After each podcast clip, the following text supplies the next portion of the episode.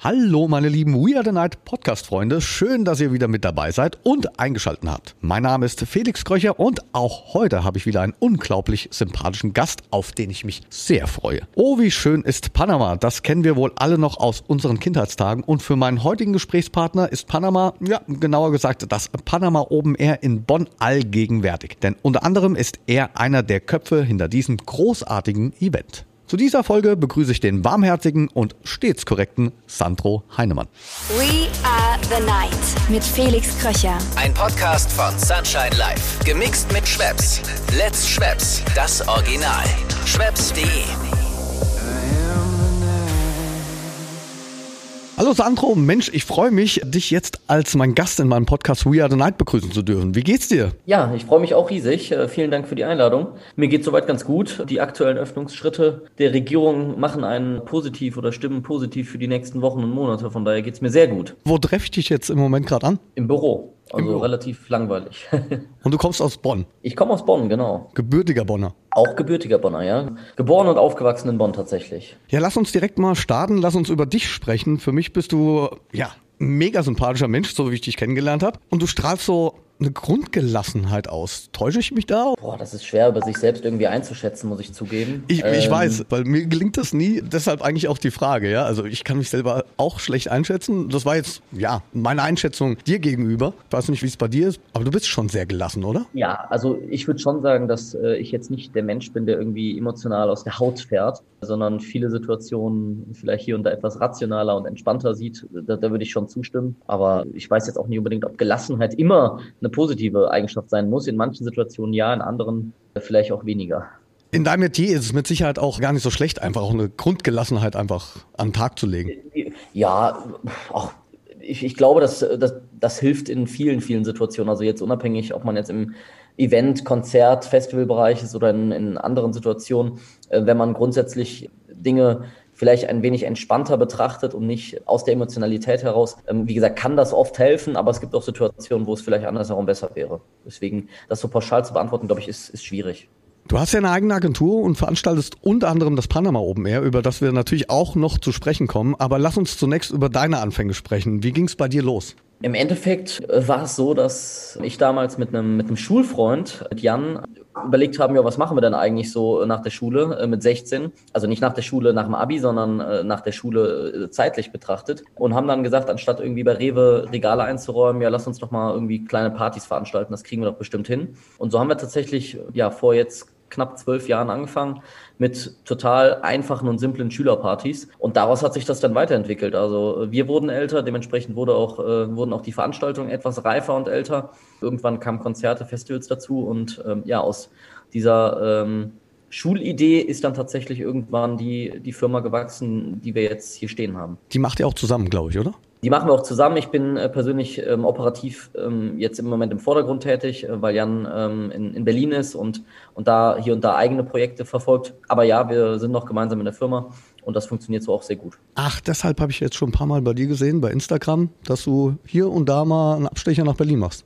Ja, also sagen wir mal so, ist jetzt auch nicht der, es gibt auch so Gründe nach Berlin zu fahren. Natürlich, ist klar. Die schlimmste Stadt. Nein, aber es ist richtig. Ähm, dadurch, dass, dass Jan in Berlin ist, bin ich dann jetzt hier und da etwas häufiger da und komme da auch immer sehr gut unter. Dementsprechend bietet sich das umso mehr an. Und sehr wahrscheinlich geht's tatsächlich morgen früh auch wieder rüber, äh, weil Jan Geburtstag hat morgen. Ja, hoffentlich macht der Sturm mit. Im Moment ist es ja schon ein bisschen windig draußen. Jetzt Krass, am Tag der also Aufzeichnung hier des Podcasts heute Nacht, ich konnte fast gar nicht schlafen, weil irgendwie die ganze Zeit die Rolllade ans Fenster geknallt ist äh, und auch ohne Pause. Also war schon, war schon echt heavy. Ihr präsentiert ja mit eurer Agentur, die nennt sich Rheinkultur. Nee, Rein Events. Rein, Events, äh, sorry.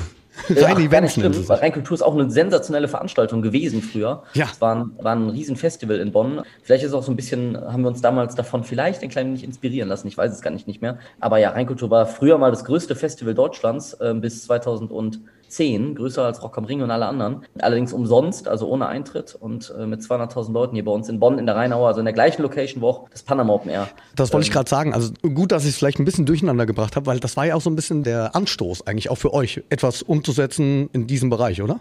Ja, auf jeden Fall. Also wie gesagt, Rheinkultur war damals ähm, nicht nur jetzt hier in der Region, sondern auch darüber hinaus ein absolutes Wahnsinnsevent und konnte ja dann aus verschiedenen Gründen, hauptsächlich ähm, finanzielle Umsetzbarkeit, dann irgendwann eben nicht mehr stattfinden. Und das war schon für, für viele aus der Region, für uns sicherlich auch damals in sehr jungen Jahren irgendwie der Anschluss zu sagen, hey, das kann doch nicht sein, dass hier die Kultur stirbt. Neben dem Festival gab es auch zwei, drei andere kleinere lokale Sachen, die dann nicht mehr stattfinden konnten. Und da gab es wirklich so eine richtige Bewegung irgendwie von zwei, drei jungen, jungen Leuten, die gesagt haben, hey, wir müssen hier unbedingt was machen. Das ist nicht nur bei uns zum Beispiel so gewesen. Es gibt auch ein Rockfestival in Bonn, das Green Juice Festival, was aus einer ähnlichen Situation entstanden ist damals, ja, wo die, wo die Gründer gesagt haben, hey, wir müssen unbedingt was machen. Und von daher ähm, auf der einen Seite super schade, dass es das Festival nicht mehr gibt, aber auf der anderen Seite hat das eben auch dazu geführt, dass dann eben jetzt neue, junge Leute irgendwie da reingesprungen sind und dafür alternativ was anbieten. Aber dort habt ihr dann den Freitag bestritten. Oder habe ich das richtig gelesen? Oder war das dann äh, auch wiederum eine andere Veranstaltung? Nee, das war tatsächlich eine andere Veranstaltung. Das war, ähm, ich glaube, du meinst jetzt Rein in Flammen. Ah, okay. Äh, ja. Genau, Rein in Flammen ist äh, ein großes Volksfest in der Region, so Kölner Lichter äh, ist eine ähnliche Vergleichsveranstaltung. Da gibt es ist im Endeffekt ist es ja wirklich ein Riesenvolksfest. Also es gibt auch einen großen Kirmesteil. Es gibt äh, auch äh, ja andere Bühnen, wo sagen wir mal andere Musik läuft als jetzt unsere favorisierte. Und da haben wir in ganz, ganz jungen Jahren tatsächlich, also bevor das, äh, oder bevor dann irgendwie auch Panama ähm, im Raum stand, haben wir ähm, angeboten, dass wir eben dann einen Tag bespielen können. So ist das dann zustande gekommen. Das war tatsächlich auch unser erstes Festival 2011, was wir gemacht haben, umsonst und draußen eben als Teil dieser Gesamtveranstaltung. Und da haben wir dann tatsächlich Freitag und Samstag bespielt, aber Freitag war dann äh, quasi der Grundstein vom Panama Open Air, weil wir dann irgendwann gesagt haben, so hey, der Samstag ist super, der läuft auch mit, sagen wir, etwas kommerziellerer Musik, aber beim, am Freitag müssen wir irgendwie in eine Nische reingehen und was Besonderes machen. Und so ist dann tatsächlich Panama äh, mit entstanden, beziehungsweise vor allen Dingen dann größer geworden. Apropos Nische, wie ist es bei dir? Ist die elektronische Musik so eine Art Vorliebe für dich oder ist elektronische Musik so dein Favorite Sound oder bist du frei eigentlich von, von allen Musikstilen? Ich würde sagen, so eine Mischung. Also ich bin tatsächlich nicht der Mensch, der äh, bis 8 Uhr morgens im, im Club äh, sein muss und, und äh, Techno ballert. Das, das muss ich zugeben. Das mache ich gerne, aber ich muss ja nicht, nicht schlimm. morgens. Äh, irgendwie bin ich da, äh, weiß ich nicht, nicht, äh, nicht für gemacht. Aber natürlich ist elektronische Musik im Allgemeinen schon irgendwie mein Favorite, ganz, ganz klar aber ich bin auch breiter aufgestellt. Also ich höre auch, höre auch gern mal, gern mal Rock, äh, tatsächlich auch ein bisschen traditionellere Sachen. Habe auch kein Problem, mal einen Jazzabend zu besuchen. Also ich würde schon sagen, dass ich im Allgemeinen breit aufgestellt bin, mit Schwerpunkt dann aber doch äh, elektronischer Musik. Vor allen Dingen, wenn es zum, zum Feiern geht, dann logisch. Wenn ich jetzt richtig liege, gibt's Panama Open Air jetzt seit 2013, oder? Liege ich richtig? Ja, mehr oder weniger, genau. Also ähm, man muss dazu sagen, 2011 und 12 gab es ganz, ganz kleine Ausgabe von Panama Open Air. Das war dann aber mehr oder weniger irgendwie so Freunde feiern gemeinsam miteinander. Und das war auch damals so eine halblegale Veranstaltung, so kann man es eher nennen. Und 2013 haben wir dann eben gesagt, ähm, ja, wir, wir suchen etwas für unseren Freitag vor reinen Flammen und ähm, haben dann eben das Panama Open Air darüber gezogen. Und seitdem ist es wirklich irgendwie auch der, der Allgemeinheit bekannt und auch in einer, in einer gewissen Größe vorhanden. Und ähm, ja, und hat dann, ich weiß nicht, ob ich die Frage jetzt schon vorwegnehme, die nächste, aber hat dann ähm, drei Jahre umsonst und draußen stattgefunden, eben an diesem besagten Freitag vor, vor reinen Flammen und lief so gut, also im ersten Jahr 8000, im zweiten 15, im dritten 20.000 Leute, ähm, dass wir dann irgendwann gesagt haben, so hey, wir müssen da wirklich ein eigenständiges Festival draus machen, nicht nur mit einer Bühne als Teil eben dieses, dieses Volksfests, sondern irgendwie komplett eigenständig und haben uns dann 2016 dafür entschieden, ähm, ja, eben ein komplett größeres eigenes Festival dann auch tatsächlich mit Eintritt, weil es irgendwann dann noch anders nicht zu finanzieren ist, auf die Beine zu stellen, mit mehreren Bühnen, auch mit mehreren Facetten elektronischer Musik. Ja, und so war so ein bisschen die Entwicklung von Panama. Ich glaube, auch in dem Zeitraum war ich dann auch schon mit dabei. Ich glaube, so ab 2000, 2015 müsste ich schon mit dabei gewesen sein. Also 2016 warst du definitiv mit dabei bei, bei der ersten äh, großen Ausgabe.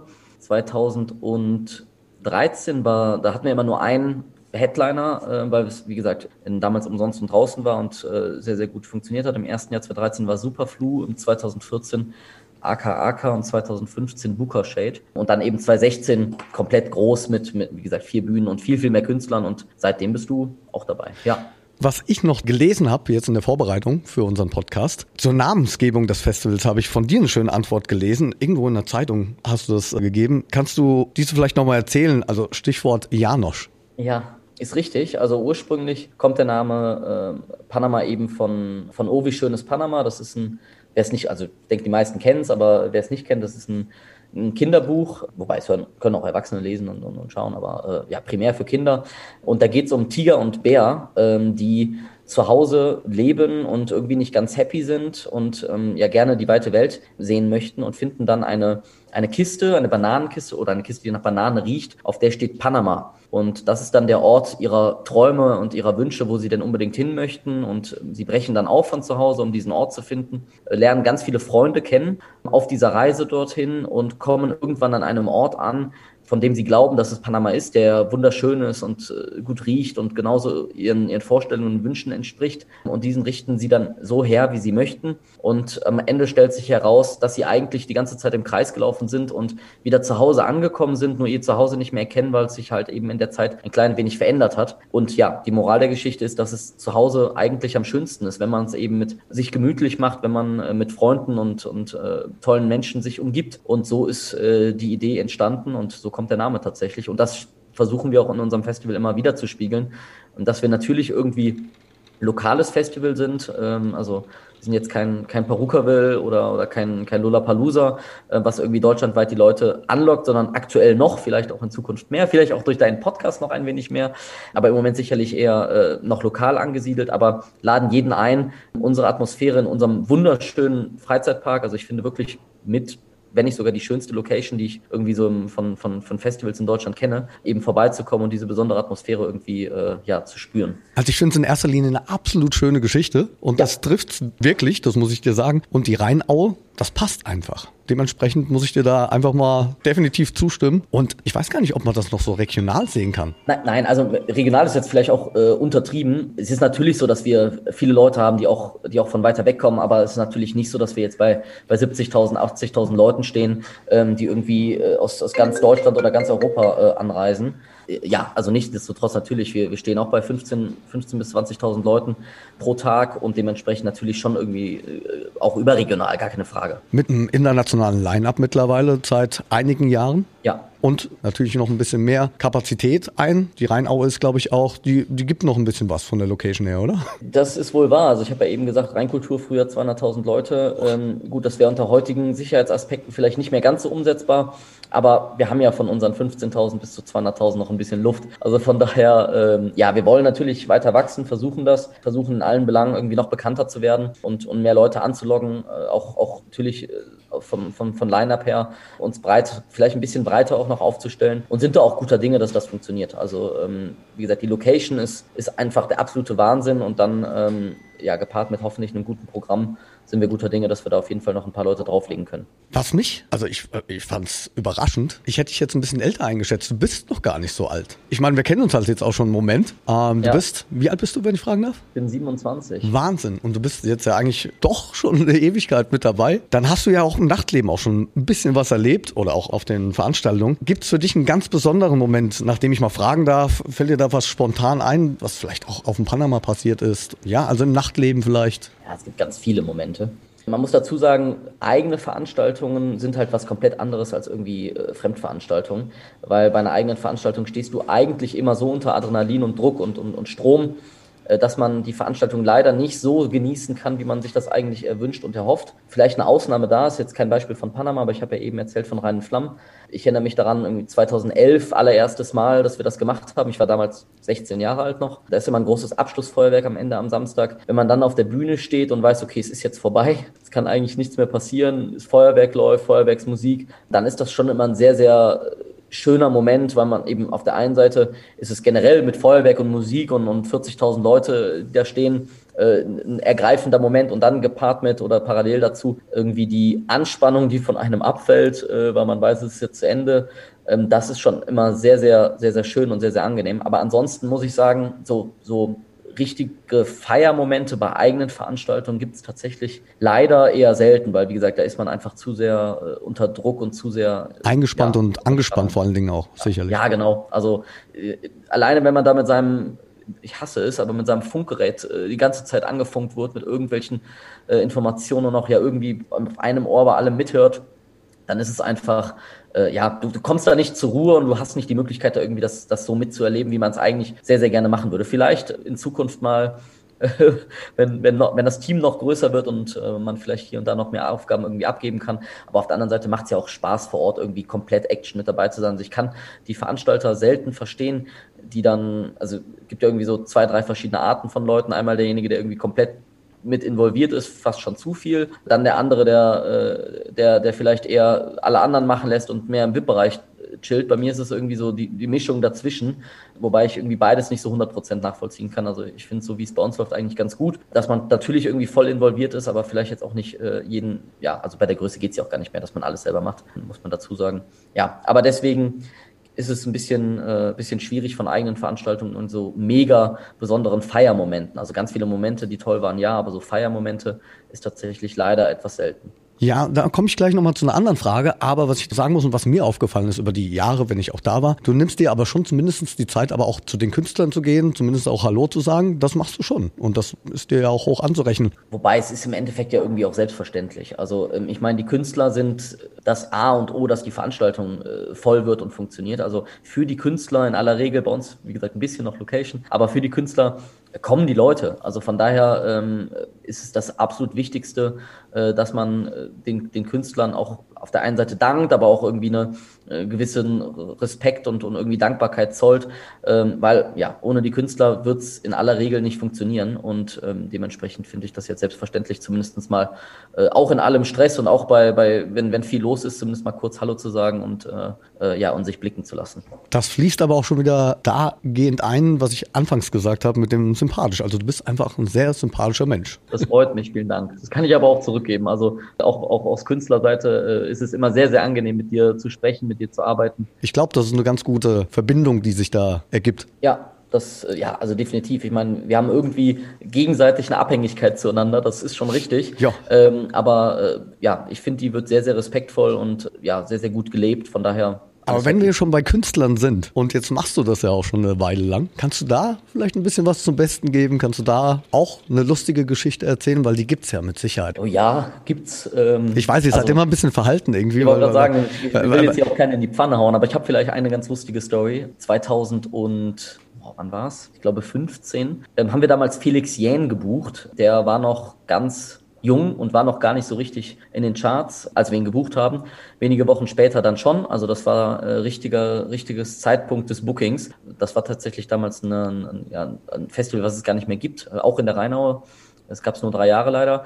Ähm, und dann waren wir anschließend mit, äh, mit Leo Biva, ich weiß nicht, ob du den kennst, ist auch Trompeter unter anderem für, für Felix Jähn und alle Farben gewesen, macht aber auch eigene Musikprojekte.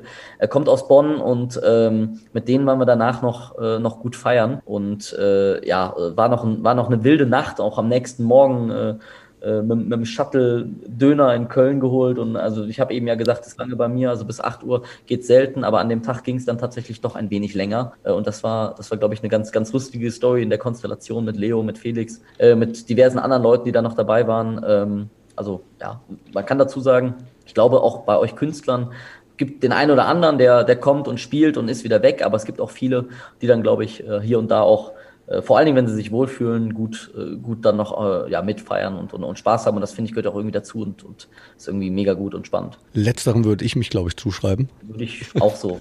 wenn ich jetzt nicht direkt auch wieder weiter muss. Ja, ich glaube, das ist tatsächlich ein bisschen ähnlich wie bei mir als Veranstalter. Also wenn du halt die ganze Zeit auf Tour bist und teilweise hast du ja auch irgendwie zwei Auftritte am Tag, dann glaube ich, bist du auch einfach irgendwie unter Strom. Ich meine, das ist ja auch dein Job. Ne? Also von daher, ähm, das dann vielleicht so voll zu genießen, kann ich mir vorstellen, es ist dann auch nicht immer ganz einfach. Also wie gesagt, ähnlich wie bei mir, was ich eben meinte, so während einer Veranstaltung äh, ist es auch schwierig, das so voll zu genießen, weil man eben irgendwie unter, unter Strom ist. Machen wir mal einen Themenwechsel. Wie sehen denn derzeit die Planungen aus? Kannst du vielleicht mal uns mit in die Zukunft nehmen? Ich sehe ja jetzt bei uns allen in unserer Branche endlich das, ja, das berühmte Licht am Ende des Tunnels. Ja, wobei das äh, berühmte Licht habe ich auch schon vor einem Jahr mal gesehen. ähm, und dann wird es irgendwann wieder zugemacht. Wobei jetzt bin ich tatsächlich sehr zuversichtlich, habe ich auch eingangs schon gesagt, dass es, dass der Sommer normal wird. Da bin ich sehr, sehr guter Dinge. Ja, und wir planen natürlich ja, weiter, weiter vor uns hin, so was wir eigentlich seit zwei Jahren machen. Also es ist jetzt nicht so, ähm, dass man jetzt irgendwie von neu anfängt. Im Gegenteil, wir haben das ja eigentlich alles seit zwei Jahren fertig und stehen für, für kommendes Jahr planen wir tatsächlich, weil wir auch bei uns im Team uns, uns äh, vergrößert haben, also während Corona sind wir nicht kleiner geworden, sondern eher sogar einen Ticken größer geworden, planen wir neben dem Panama Open Air, was natürlich irgendwie absoluter Fokus ist in, äh, immer und, und mit das wichtigste Event ist schon noch zwei, drei andere Sachen. Rein Flammen, was ich eben gesagt habe, das Volksfest ist leider abgesagt worden, schon vor Wochen und Monaten. Im Nachhinein vermutlich nicht die klügste Entscheidung gewesen, aber so ist es jetzt nun mal. Dann planen wir aber eben zwei, drei andere Formate. Also zum Beispiel in, in, in Köln werden wir eine Veranstaltung machen ähm, auf der einen Seite Festival, auf der anderen Seite aber ähm, auch Conference und, und Musikmesse ähm, für Studenten, für junge Musikinteressierte, junge DJs. Ähm, also so eine Mischung aus B2B und B2C-Event. Ähm, das wird, glaube ich, auch eine sehr, sehr tolle Sache im September. Wir planen im Sommer ähm, am 4.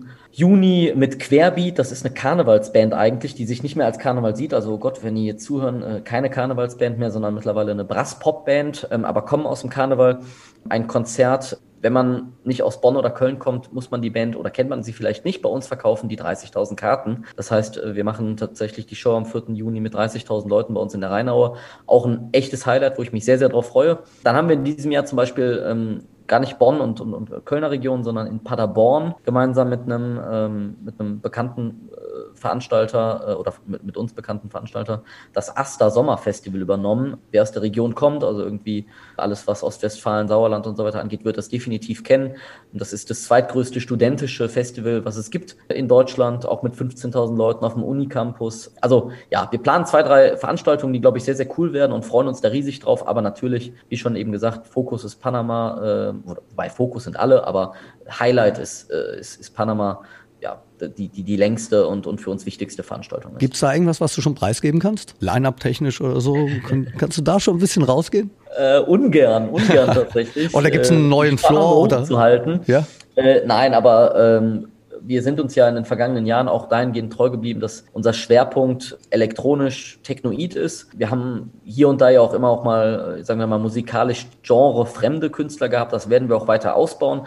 Also ähm, wie gesagt, die Bass bleibt und ist elektronisch, aber wir werden sicherlich hier und da auch mal äh, noch Künstler begrüßen, äh, wo man im ersten Step jetzt nicht unbedingt sagt, hey, das ist unbedingt Panama, aber die wollen wir auf jeden Fall dabei haben, weil wir eben äh, auch da die Vielfalt der Musik, Vielfalt der elektronischen Musik irgendwie abbilden wollen. Mein lieber Sandro, abschließend noch. Wir kommen nämlich fast schon zum Ende. Ganz interessantes Gespräch schon mal. Vielen Dank dafür. Letzte Frage. Was bedeutet dir die Nacht? Du hast ja gesagt, du bist jetzt nicht so der Nachtmensch. Ja, doch. Nein, der Moment. Hm? Also 8 Uhr morgens ist schon wieder Tag. Ne? Also, ja, okay.